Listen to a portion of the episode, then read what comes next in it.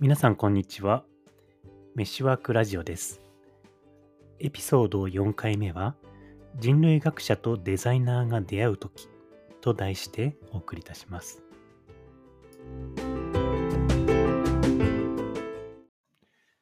株式会社 ACO は、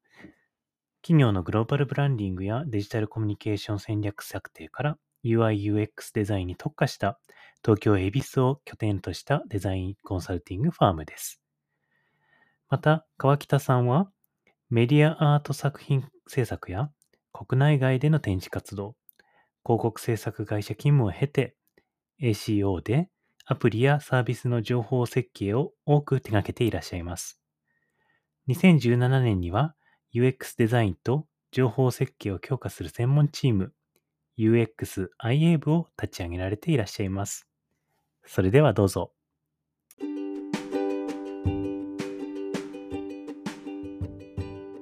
メシワークラジオです。今日は、ACO の執行役員をされている、えー川北夏さんにお越しいただきました。はい、川北さんよろしくお願いします。よろしくお願いします。はい。ACO というデザインコンサルティングファームで、まあ、UX デザインのプロジェクトなどでリードをしている、しています。あ、よろしくお願いします。はい最初に会ってから結構経ちますよね。結だいぶ構経ちますね。経ちますね。うん私がだから、えー、2017年です。2017。2017あ、じゃあ5年。1, 五年前だ1月にそう UX、えっと、ACO で UXIA っていう部署を立ち上げたんですね。うん。で、それで UX の案件を、えー取りに行こうとやってたわけですよ、1月から。うんで、なかなか、あのーやっぱ難しくですね。うん。まあ、取れたとしても、えーやっぱクオリティが上がらなかったりとか、うんとお客さんにこれで本当に自分たちの価値提供できてるのかなっていう疑問とか結構あるっていう状況があってで夏ぐらいに本編とかも参加し、えーとやったりとかして取れるんだけれども、まあ、新しいからですね多分取れるんだけれどもなかなかそのお客さんをリードするっていうところまでいかなくてっていうのが8月ぐらいだった気がしていて比嘉さんが多分ウォンテッドリーに応募したのがそ。の頃？そうですね。秋ぐらいだった気が。夏から秋ぐらいですね。そうなんかウォンテッドリーになんか人類学者の人から応募あるけど 会ってみるみたいなのがそうそうそうそうそあれ京都大学の人だよみたいな。う。そうなんですよ。私がだからいろんな人類学者いりませんかっていろんなところのドアを叩いていた中の一つが ACO さんで、で、なん多分なんだこいつって思って。そうそう、なんか面白そうだから、クラスのうちの代表、練習の代そうそう表と会ってみますって。そうそうそう。ですごいお話しして、なんか一緒できたらいいですねみたいな話に、まあその倉島さんとかがすごくなんていうのかな、フットワークが軽い方だったから、なんかそういうことが実現して、でご一緒してっていうところなので、私も結構なんだろう、私自身もまあその前にそれこそ、あの、この前の回で土屋さんとかと話してたようなプロジェクトみたいなものは一緒にやってたけれども、それこそクライアント案件とか、もっとなんだろうな、そういう UX みたいな名前がついたところで何かご一緒するっていうのは初めてだったので、なんかその中で自分が何、それこそ私はじゃあ何の価値をその UX の、SEO の UX の人たちに提供できるのかなみたいなのは、私もすごい考えながらやってたって。うんそう。だから、うんその時に、なんか ACO に、比嘉さんは ACO に入りに来たのかな？みたいな話もあって、あ、そっでか、も倉島ウォンテッドリーに来たんですもんあそうね。そうウォンテッドリーで普通にコンタクトしたんですよ、私が。うん。そでも、やっぱその肩書きっていうものはとても大事で、大学っていうところに席を置きながらっていうバリューは残した方がいいって言って、うん、そうそうそうそう。なんかね、うちの社員になるのは違うって言われた。そうそうそう言われた私が言われたっていう。あ、そうですか、みたいな感じで。そうそうだからなかアドバイザーでこう入ってもらえないそうそうそう。そう。でもなんかそういうふうに言って、なんていうのかな。言ってもらえたのはすごいありがたくて、だから川北さんとの付き合いもがフラットなものもあれば、SO さんとの付き合いも、なんていうのかな。時々ね、まあ結局そういう人たちとは私はややらずに住んできてますけど、こう、組織によっては、なんていうのかな、か大学の肩書き持ってる人をううまいように使うとか、うまいように取り込むみたいな。なんか実質的に一緒に何かやるんじゃなくて、たただ本当に使うみたいなことってできるじゃないですか。だから、そうじゃない人に私が出会ってこれたのはラッキーだった。私たちからするとなんか図書館みたいな存在なんですよ。なん図書わかります？こう分からないことをこう調べに行くときにこう行くみたいなやっぱそういう風な感じだったりなんかややっぱりちょっと違ううっていうことの安心感そこに行くとこう、たなんか得れそうだっていう。こともあって、そうなんだ。いやだから、そう。私もだからなんか普通に楽しかったん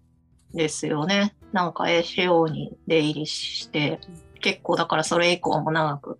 ご一緒しましたけど、なんか普通にディスカッションもできたりとか、なんか一緒にもの考える。なんかやっぱり私の場合は、なんだろうな、一緒に、まあ、アドバイザーみたいな感じではあったけど、でもその後だんだん一緒に考えるみたいな感じになってきたから、関係性が。なんかそれはすごい良かったなと思っていて、なんかずっと私がこうアドバイスする側みたいな、される側みたいに固定しちゃうのもよ良くないっていうか、なんか面白くないじゃないですか、それって。だけど、なんかそうじゃなくて、その後は結構一緒に考えるにななれたのは良くて、まあそれができたのは結構川北さん個人みたいなのが 大きかったと思っているので、なんかそのフロントに川北さんじゃない人がいて、私があれをうまくやれたかはとても怪しいと思っているので、こういう、まあこういう仕事、そんなこと言ったら全般的に俗人的になるよねっては結構いろんな人とやってて私は思います。うん。そうそう。なんかその比嘉さんと会った時になんかピンときた ピンとなのかビビりなのかわかんないですけど 来たのがまず名前ああ、名前。と同じ年代の生まれなんです。そうだね。あ、そうそうそうそうそう。同じ年生まれなんですか？同い年え同じそうそう同そう同学年ってことですか、そうそう。そうです。そうなの。で夏と夏子。川北、あ、そっか、川北夏さんですもんね。あそうそうそう。これは何かあるっていう まずそこでも大事大事大事でそういうの。であとはなんか話してるうちになんか面白がるポイントは割と一緒っていう。へえ。そうね、そうね。どんなポイントですか？なんだろうね。なんかでもこれやりたいねをよく言えましたよね、一緒にね。こんなことしたいね、みたいな、あの、こんなことしてみたい、あんなこと考えてみたいって、喋ってる時間が楽しかったですよね。そうそうそう。そうそうそう。途中で雑談になっていくっていうこともよくあって。そうそうそうそう。そうでしたよね。その時はじゃあそっか一応そのアドバイザーで入ってくださいってなって。でもその後私がすぐに大学教員にのポストに入ったので、その後はだから共同研究っていう形に切り替えていきましょうってなって、で共同研究の形で走らせたっていう流れでした。じゃあその UX の立ち上げとほぼ同時期に比嘉さんが入ってきたってこと。UX の立ち上げが1月で、でなその秋、9月とかぐらいに比嘉さんと、うん。8月9月あたりに多分比嘉さんと出会って、でちょうどその時に案件があって、それのもう週1で確か、えっ、と、相談したりとか、話したりとか、その案件だけじゃなくって、私がその UX 立ち上げてて、えーインタビューだったり、どういう観点で、えーまあ、それを話したり、分析したりしたらいいかっていう相談をしてた。うんうんうん。そうそうそう。そうなんですよね。やっぱりそのクライアントにこう話す前にまず比嘉さんと話してで、えーあそういうふうにクライアントに、えー話すことで多分信頼もしてもらえるだったり一歩先に行けるなとかっていうことの確証を得てからクライアントに話してましたね。ああ、うん。なななんでその比嘉さんを最初になんか聞こうと思ったんですか？なんかそれがほら例えばなんだろうな。あのね UX に経験があるあプロフェッショナルとかあなんかコンサルタントとかそういう経験がある人ではないじゃないですか。そうですね。なんかその時の問題というしては、その UX デザインのプロセスっていうことではなくて、どっちかっていうとどういうものの見方をするかとか、どういう言葉を使うかとか、その、えーまあ、どういう観点で分析をするか、定例定量と定性をどうやって掛け合わせるかとか、そういったなんか質をいかに上げるかっていうところなんですね。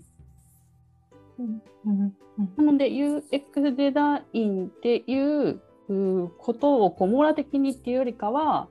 こう自分のこう視点を磨いたり定量と定性をどうやって掛け合わせたらいいかっていうその考え方をとか思考とかを知りたくて、うん。そうか。とはいえ、まあ私が言うのもなんですけど、それを人類学者に聞くって不思議ですよね。確かに確かに。でもなんか効果というかなんかその聞いてよかったんですよねきっと。聞いてよかったのは多分安心材料にもなったんでしょうねそれで私が一回そこで多分練習したりとかすることで出せるっていう風なうんうん。そう。だから、それはでも、そういうふうにしてもらったのは思う、なんか私にとってはありがたかったし、でも、なんて言ったらいいのかな。でも別に私の人類学者って肩書きがどこまでワークしてたのか、私自身もよくわかんないっていうか、なんか、例えば最最近、それこそメッシュパークとか立ち上げると、まあ、メッシュワークは人類学者の会社だし、人類学のアプローチを取りますってことをはっきりと言っているので、じゃあ、その人類学ってキーワードに興味を持った方が来てくださるっていうのはもうすごいわかりやすいんですけど、まあ、こう、川北さんと話してた頃、なんか5年前みたいな時の、その反応って別にこう人類学って単語に食いついたみたいな話とは結構違うから、あの、そこはなんていうのかな。まあむしろなんていうか、私はそういうのと関係なく、もし見ていただけたんならそれはそれでも嬉しいなとは思いますけど。うん確かにその時人類学者っていうことよりは比嘉さんと話すの楽しいとかそこからが 大きいみたいなことも大きかった気が。うんうんうん。そうそう。いや、だからなんか、川北さんと喋っていて楽しかったのは、私側からすると、なんて言うんですかね。なんかやっぱ川北さん考えることが好きなんだと思う。なんか考えてることが好きな人、きっと。なんか考えなきゃいけないから考えてるんじゃなくて、考えたいみたいな。うん 感じがすごいするんですよ。で考えたい人と喋るのはやっぱり楽しいんですよ。なんか考え、考え、お題がある、どうしてもやんなきゃいけないから重い腰を上げて考えるみたいな人も世の中はいるには結構いると思うんだけど、なんかこうもうちょっと内側からのドライブで考えてる人と喋る方が純粋に楽しいじゃないですか。うん。でもそれわかるあの私もそれすごい同じところがあって考えるのその考え方とかどういう観点で考えるを考えるが好きなんです。わかります？あそういう観点からの意見言うんだみたいなのが結構好きで。うん、そうそう。だからなんか、そう、考えるっていう時、結構だからメタに見てますよね。そういう意味で。うん。なんかこう、お題の中にぐいぐい入っていくっていうよりは、ちょっと俯瞰して見てるみたいな感じもあるなと思ってたのと、でもなんかそう、そのなんか俯瞰してる感じで一番私があ本当に全体見てるんだと思ったのはなんかほら一緒にワークショップとかしたじゃないですか。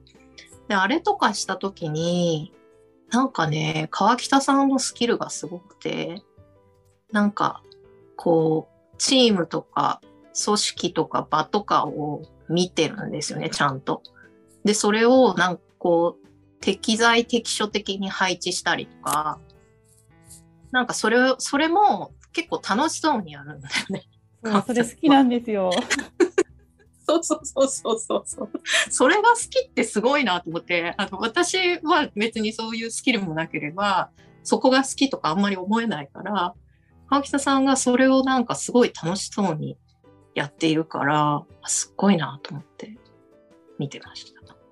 それは、あの UX リサーチのアウトプットフォーマットを考えるってワークショップそうそうそうそうを2日間でね、そうやったんですそうそう。よね。共同研究の中のね、プロジェクトのなんかのワークショップをやったんですけど、だってあれ、みんないたよね。すごい人結構います。20, 20人、30人ぐらいの。いましたよね、うんそう、それぐらいの人数のワークショップって結構な大変さで、まあ何をやるかもそうだけど、どうやるかとかね、あれをこうマネージするのがかなり大変で、で、私も別にあんまりワークショップ経験とかなかったから、そういうのをどうしていいのかってわからなかったんですけど、だったんですね。そうですよ。普通に、普通にやってましたね。普通にやってましたね。普通にやってたんだけど、だからそれこそ川北さんを見て、あ、そっか、そんな感じなのかと思って、私はだから、なんていうのかな。なん、なんて言ったらいいんだろう。その中身とかコンテンツ的なことを考えるのは好きだけど、なんかその、こう、なんていうの、フレームとか、それこそワークショップのフレームワークとか、なんかどういうふうにプロセスとしてどう進めるのがいいかとかは、特にその頃はそんなに分かってなかったので、なんかそこの部分を川北さんがなんかぐいぐいと、なおかつなんかすごいゲームしてるみたいに楽しそうにやるから、なんかそう、すごいと思って見てた記憶がある。うん。あのワークショップは楽しかったですね。もう一回やりたい。もう一回みたいな。でもそう、楽しかったよね。だからそう、基本的にすごい楽しいというか、なんか、や、やらされ感が少ないことしか、少なくとも私はご一緒してないので、うん、そその時に言っ。えー、と比嘉さんが話してくれたこと覚えてます？私この前ちょうど取り出したんですよね。何ですか？覚えてます怖いな。覚えてます？いや、覚えてないですよ。覚えてないですか？ちょうどですねこの前それの資料を見直す機会がまああってうーん。人類学の意義醍醐味の一つとして入念入念なリサーチによって他者の経験世界を知りうん。自身の価値観や思い込み仮説さえも揺さぶられていくことっていう話をしてたんです。よかった。なんか今と違うこと言ってない。一貫してた。一貫しました。いやでも本当にこの自分自身の価値観や思い込み仮説さえも揺さぶられていくっていうことだなっていうのはすごい思います。うーん。そう。それ、それへの、なんていうのかな。それをやっぱり楽しめる人と楽しめない人は、どうしてもいると思ってて、川北さんは結構それをた楽しいって思うタイプの人じゃないですか。そうですね。それを楽しいと思うし、それを、うんそのクライアントもしかり、チームメンバうんーを一緒に経験するっていうことで、うんもうきもう発見できる気づきができるっていうところが面白いですね。そこをやっぱみんな思考がこう動くんですよね。うんうんそうなのかと。うん自分たちが今まで考えたことは違ったんだ。もしかやっぱそうだったねみたいな。で、それによって次の議論が前に進むし、発うん散え発想がこう、えー新しい発想が生まれたりとかするし、うんそうでもなんかそこに、なんて言ったらいいのかな。まあ拒否反応までいかないけど、なんかそこにこうブロックかけちゃう人もいると思うのね。なんか揺さぶられるのって結構めんどくさかったりとか、不快感みたいなのがだってま混ざるじゃないですか。どうどうしたって。だから、なんかそれをポジティブに受け止めるとか、あるいはそれを乗り越えられるかどうかみたいなのは結構鍵だなって思ってて、そこでこうパターンとドア閉めちゃう人とかっているわけだから、うん、そう。実際にそういう場にあったことってあります？結構あります？どうだろう。なんかはっきりとした拒絶はないですけど、なんか人によってその受け入れ度の程度差はあるなとは思って。なんかもうどんなに揺さぶられてもウェルカムみたいな人もいれば、なんかやっぱりこれぐらいならいいんだけど、ここ超えるとちょっとな、みたいな人はやっぱりいるっていう気がするかな私からすると。うん。そう。そこが多分川北さんと話してた時はそこをそんなにそんなにっていうかほぼブレーキ踏まずにやれた感じがあるから、それが良かったんじゃないですかね。うん。そうそう。うん、だからあの、あれね、この間のプログラムにも川北さん来てもらいましたけど、はい。なんか、相変わらず学びに貪欲だなと思ってる。あの、日常と出会い直すレッスンうん。の方とこですよあれね。そう、そうです、そうです。なんかあれにも来てくれたから、なんていうかな。そう、なんかちゃんと学ぶことをやめないんだなと。うん。まあ、比嘉さんに会いたかったっていうのもね、あります。確かに私もそれすごい印象に残ってます。なんかあの、か北さんがすごく考え込んでいらっしゃる様子で、はい、込んで。頭を抱えて、本当に、普通、本当の、本当にそのままの姿。文字通りの頭はいが。そうそうそう。だから、そうなんよね。川北さんは考える人なんですよ。うん。そうあでも、なんだろうな、その、比嘉さんとかと話してて、こう、思ったのは、やっぱりその、ポストイットとかとか使って情報整理をこうん。うするした時にここのこぼれ落ちてしまうこの情報をどうすればいいのかっていうのはいまだにどうしたらいいかっていうのはわからない。うんうんうんうん。あの、かの有名な、ちょっとバズった ポストイットの記事も、有名な。ACO があったからこそ世に出たものです。そうですね。うんいや、その通りです、まさに。そうそう。そうなんですよね。でもそれが少なくともこぼれ落ちてるんだってことを実感として思ってるっていうのは、やっぱりすごい大事で、何がこぼれ落ちてるかが自覚できているっていうこととか、それは、それの中にも本当は何かあるはずみたいに思ってるかどうかと、いや別に切り捨てていいじゃないって言ってバシバシと切っていくっていうことにはすごく大きな差があると思っているので、いや私もそれは私自身だってまだよくわからないというか、何が正解かはそれはわかんないですけど、でもそういう、まあどうしたって何かはこうき切り捨てるとか編集したりとかしなきゃいけないじゃないですか。何を、どんなものを作るときも。だから、そこで残らなかったものをどう扱っていくかっていうのはどこまでも課題というか難しさかなと。でもこの前のその、うんワークに参加参加した時に、まあ、それのもう一個大きなところに自分がこう見て、こう記述していることと他者の人が見て、うん。こう記述していることを比較する、まあ、一緒に並べた時に、うん。自分だけではやっぱりこう救いきれてない視点がやっぱかなり見えて、うん。じゃあそれをやどうやってこう集めていったらいいかみたいなところはやっぱり一人ではなかなか難しい世界なんだなって思ったんですけど、その辺ってお二人はどういうふうに集めてたりチームでやってるんですか、私たちもだからなんかそうそういうこと時々聞かれる時に、まあ、私たちもだから本当はもう少しこう少しずつ大きなチームに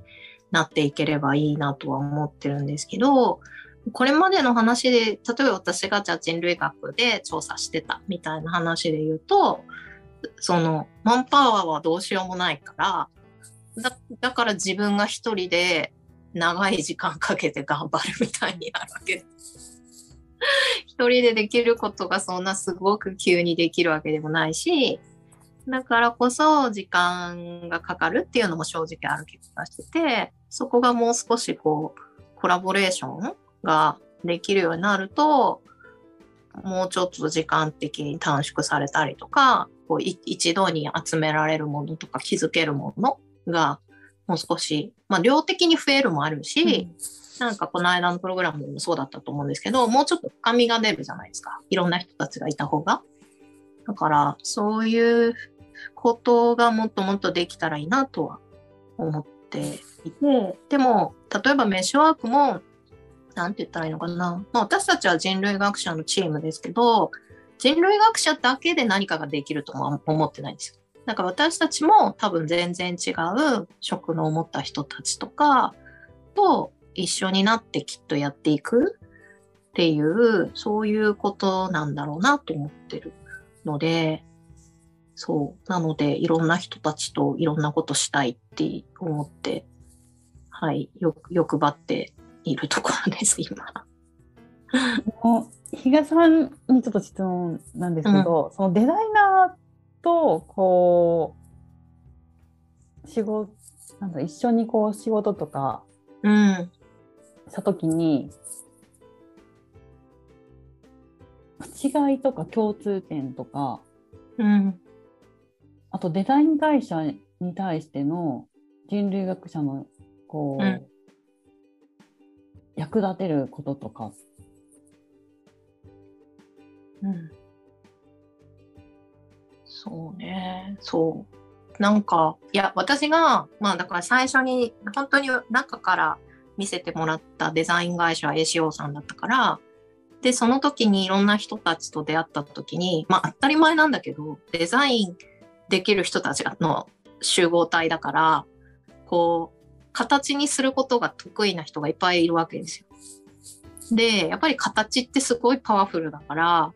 で、まあそれはなんていうの、絵を描くとか、ウェブにするとか何でもいいんですけど、なんかそういうことができる人たちが、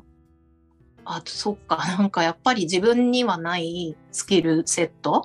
を持ってる人たちなんだっていうのを本当に目の当たりにして、で、それはすごく、まあ、羨ましくもあったんですね。私はやっぱりどっちかっていうと言葉をベースにしてきた人間だし、こう、言葉をベースにものを考えることとか伝えることっていうのがやっぱり一番基本にあるので、なんかこうそうじゃないプロダクトみたいなものを作れるっていうのはとても魅力的だなと思っていて、だからそれがデザイン会社とかデザイナーという人たちのすごくこう強みなわけじゃないですか。でも一方で、じゃあそういう人たちと私が何かをするときって、まあまさに私と川北さんはこう、なんていうのかな、楽しく延々とおしゃべりできていたからよかったけど、なんかこうそこのコミュニケーションみたいな、なんかデザイナーの人との断絶があると、うん。あの、こう、リサーチと、まあ、その、当時もそういう話してたかもだけど、リサーチしたものがちゃんとデザイナーに伝わっていくというか、絵を描く人を形にする人に、リサーチの中身とか、そこでのエッセンスがちゃんと伝わっていくかどうかみたいなことって、そのコラボレーティブにやればやるほど大事じゃないですか。こう伝言ゲームになっていくから。その時にこうずれた解釈されちゃったりとか、あるいはなんかやっぱり作る人は作る人のパワーが良くも悪くもあるから、これ作りたいっていう方向に引っ張られたりすることもあると思うんですね。例えばまあ、当たり前の欲求として美しいもの作りたいとかあるじゃないですか。デザイナーの人たちに。でも、例えば私が見ている現実はすっごいカオスだったりする。で、そのカオスと美しくしたいとかシンプルにしたいみたいなこととの、なんていうのかな、駆け引きじゃないけど、そういうことも生まれうると思っていて、その辺は、すごく丁寧にちょっとその間をつながないと、なんか、バラバラになっちゃうっていうか、うん、なんか一緒にやる意味があんまりなくなっちゃう私たちが。っていうふうに今は思ってます。うん。その、デザイナーと割とこうに似ているというか近しいところもあるなと思っていて、うん。うん、まずは言語かっていう部分でやっぱデザイナーもその言葉をすごく大事にしていて、うん、まあ、その表現だったりの説明もそうだし、まあ、どのどうどのようにしてこのデザインを考えたかっていうことをちゃんと伝えるとかもそうなんですけど、なんか違うなっていうところはその言葉の言葉の、まあ、デザインの方は、えー、よりそれを、まあ、感情的にだったり、うん、まあ、装飾っていうとあれですね、うん、エモーショナルにこう、うん、して伝えたりするんですけど、うんうん、人類学者の場合の言葉の使い方ってちょっと違うなと思っていて、うん。うんまあ、ちょっとっていうか多分違うと思っていて、うん、その辺でどうですか？そうね。そう、そこが何て言うのかな。なんか、やっぱり、こう、私たちは、その、その、そのままを取り出したいみたいな欲求もすごい強いわけですね。その言葉の話で言ったら、じゃあ、その人が喋ったその単語みたいなのを大事にしたいみたいなこととかあって、よくそれがこう、どんどんトランスレートされていくというか、違う言葉になっていくじゃないですか。もともとあった言葉と、ちょっと なん、ていうのかな、ニュアンスの違った言葉になっていくっていうことを、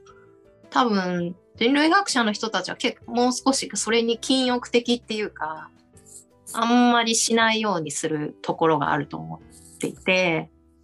まあ、いい悪いじゃなくて、多分人類学の人はそういう傾向がある。でも、そこの難しさは常にあって、でもじゃあそのままを伝えれば伝わるのかっていう問題が多分あるし、そのままって言ってるものの中にも私たちも実は編集してるし、っていうことがたくさん生じてるから、うん、っていう意味では、別に私たちも言葉の使い方の課題は抱えてるっていうか、常に。すごい注意深くならなきゃっていう意識はずっとあるんですけど、でも何が正解かはわかんないなって思いながら、いつもなんか物を書いたり喋ったりしてます。うん。まあ意識しようとはすごい思ってるかも。うん、うん。ですね。だから、なん、なんですかね。そういう、でもそこも、こう、すごく意識、言葉の使い方みたいなところに意識的になるのも結構、それだけでも結構大変っていうか、そこでもなん、こう、精度を上げれば上げるほど大変大変じゃないですか、その作業。そうですね。そうそうそう。この前、その、メッシュワークのうんうん。ワークで自分でこう、コンビニに行ってうん、こう観察したときに、うんみんなどうどうやって覚えてるのかなっていうのはすごい結構疑問だったんですけれども、うんうんうん。記憶をしているのか、メモをしているのか、うんうんうんお二人どういうふうにして。どう私はでもなんか多分人によって本当にスタイルとか、うん人とかまああと状況によってすごいあの変わるとは思っていてなんて言ったらいいのかな例えばコンビニだったらなんかあの課題ってオンラインでもそういろいろやったりもしたんですけど結構みんなあのスマホでメモったりとか、する人とかは今は多いです。多いんですよね。とか、だから今は多分、まあそれこそあんまりなんか、古老みたいになるから言いたくないけど、自分、私が学生してたタイミングだと、そんな別に自分がフィールドワークに行った時なんて、そんなスマホとかなかったし、もうメモするって言ったら本当紙でメモするしかないわけだよね。それかまあそせめてあの録音はできたからじゃあ録音はすることはできたけどでもじゃあ自分がトンガでフィールドワークして普通にこう村の人たちとおしゃべりしてる時にずっとそんなの回してるとかなんか嫌じゃないですか。すごく。不自然だし自分も嫌だし。でじゃあずっとそのおしゃべりの輪の中にいてメモ取ってんのも不自然だし嫌じゃないですか。だから、そんな環境にいたら、その、本当に全てをその場で記録するっていうのはやっぱり無理で、やっぱり後から思い、思い出せることを思い出して書いとくみたいになスタイルにはななっちゃう。けど、もし今、私がじゃあ日本のどっかで、その、まあだからここ、コンビニってまだすごい自分が匿名的に入れる場所じゃないですか。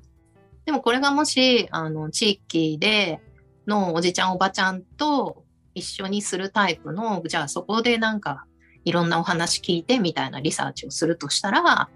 そこではなんかこう、スマホでポチポチメモ取ってたらそれだって変じゃないですか。きっと。だからそういう意味では、状況によって何ができるかとか変わるし、まあ、スマホで写真も撮れるし、ビデオも撮れるし、いろんな選択肢はあるので、まあ、使い分けながらとか、まあ、そういう、例えば写真だけでも撮っておくと、記憶がこう、なんていうの？保管されるっていうか、それで、みたいな、そんな感じで、なんとかやって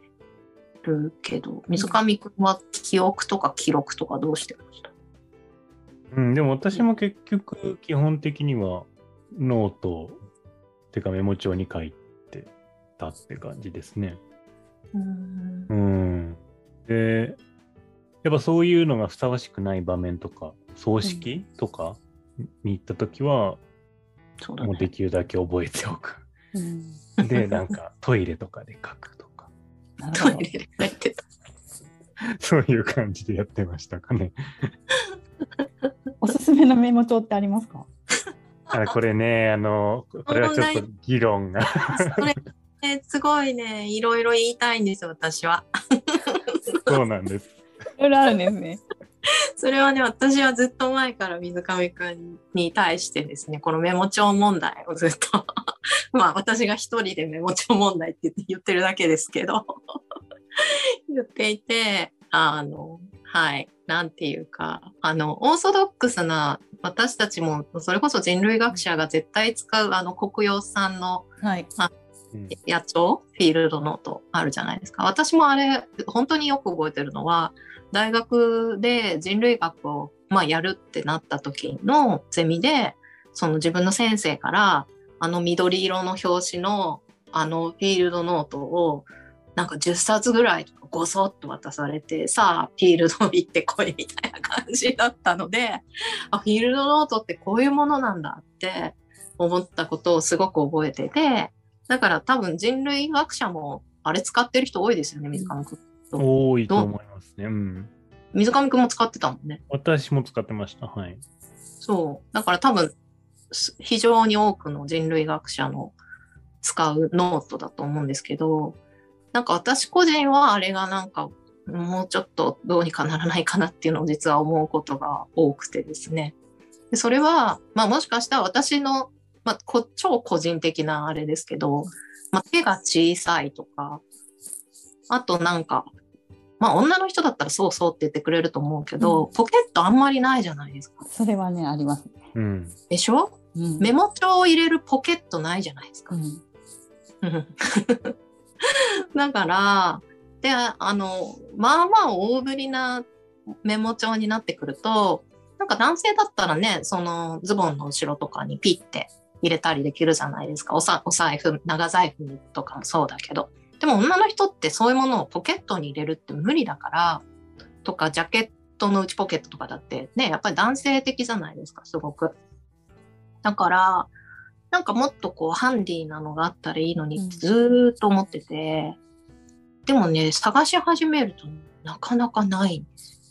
その、なんか、わ私、まあ私個人が求める メモ帳が。なかなかなくて、うん、なんかずっと難しいなと思って、で、けもう結局諦めて、100均のとかいろいろ さまよって使ってたんですけど、なんか、でもじゃあ、かといってくにゃくにゃだと書けないし、みたいな。む難しいじゃないですか、あれって。だから、うん。そう。持ちながら書きたいですもんね。そうそう、持ちながら書きたいでしょ。で、川北さんはメモ帳使ってますか？私は結局、いろいろ試すんですけど、ポストイットになっちゃうんですよね。その、へえ、なんかちょこちょこって書くのとか、へえ。もうまあ、サイズ的に、うんサイズ的に。え、それ書いたらどんどん剥がしていくってこと？いや、もう、あの、ポストイットをめくって、剥がさないです。めくってだからポストイットっていう使い方してないんですよ。ででも、帰ってきて、ポストイットとして使えるから、分類できるじゃないですか。分類っていうか、あの、へえ。並べたりできるから。そんな人初めてね 聞きました。でもちょっと便利そ便利そうって思った、でも。そう。そうなんだ。そっか、そういう使い方がありますか。へえ。ぜなんかひ、いいメモ帳に出会ったらまた教えてほしい。共有しますね。まあ、それかね、もうね、出会うより前に、作っちゃう？私はそうメッシュワークでメモ帳を作りたいぐらいですね。あフィールドノート。メモ帳とペン。ちょっとペン、そうそう、あの、ロゴとか入れて作りたいっていうことでずっと訴えてるんですけど、まだ水上、冷静に水上くんに却下されてるんですけど、在庫を持つのが大変だな。そうそうすごい、すごい冷静な判断でしょ？そう。だから、なかなか私の欲望だけでは作れないんですよ。